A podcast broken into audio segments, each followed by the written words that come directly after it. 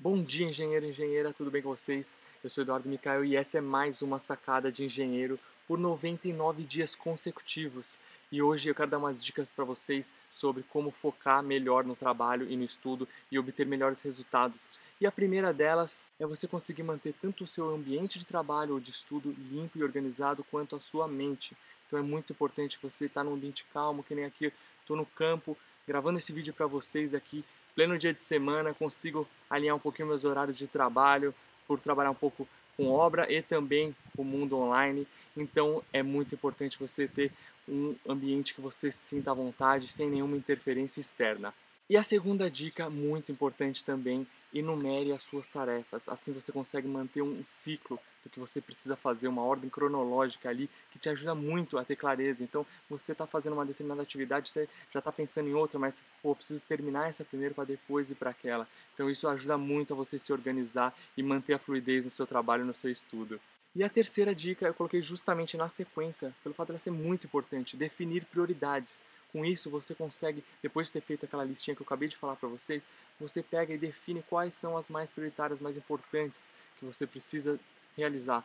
Com isso, você no final vai ter obtido um resultado muito melhor, um, você vai ter otimizado o seu tempo. Então, defina suas prioridades, quais são as atividades mais importantes no seu dia, no seu estudo aí, e depois você vai cumprindo cada uma passo a passo, sem atropelar. E a quarta dica é Faça pausas durante o seu trabalho, seu estudo. Não adianta você querer fazer tudo direto achando que vai ganhar tempo, vai deixar de perder tempo. Não, vou fazer uma pausa não, porque eu vou estar perdendo tempo. Muito pelo contrário, isso aí vai te ajudar muito a dar uma descansada na mente. O nosso organismo precisa de umas pausas, nem que seja rapidinhas, cinco minutos é o essencial. Você pega, levanta, vai ao banheiro, vai tomar uma água, vai lavar o rosto, comer um negocinho, uma, um lanchinho, alguma coisa leve, não tão pesado também. Então isso é muito importante fazer pausas durante as suas atividades, vai te ajudar com certeza aí no resultado final. E a quinta dica, que é muito importante, remova todas as suas distrações.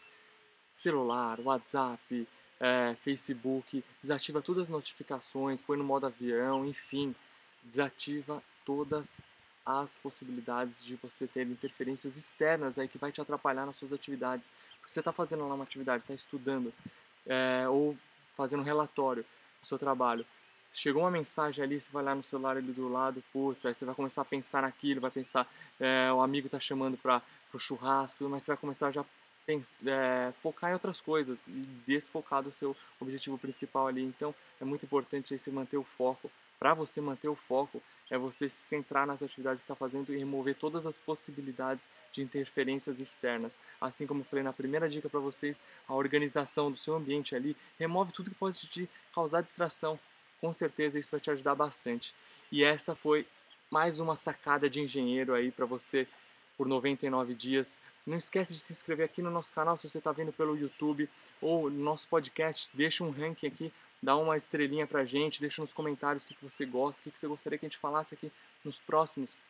Eu e meu sócio Eduardo Cavalcante, a gente está por 99 dias comprometido com vocês aí e trazendo novos insights para você na sua vida profissional e no estudo, tá bom?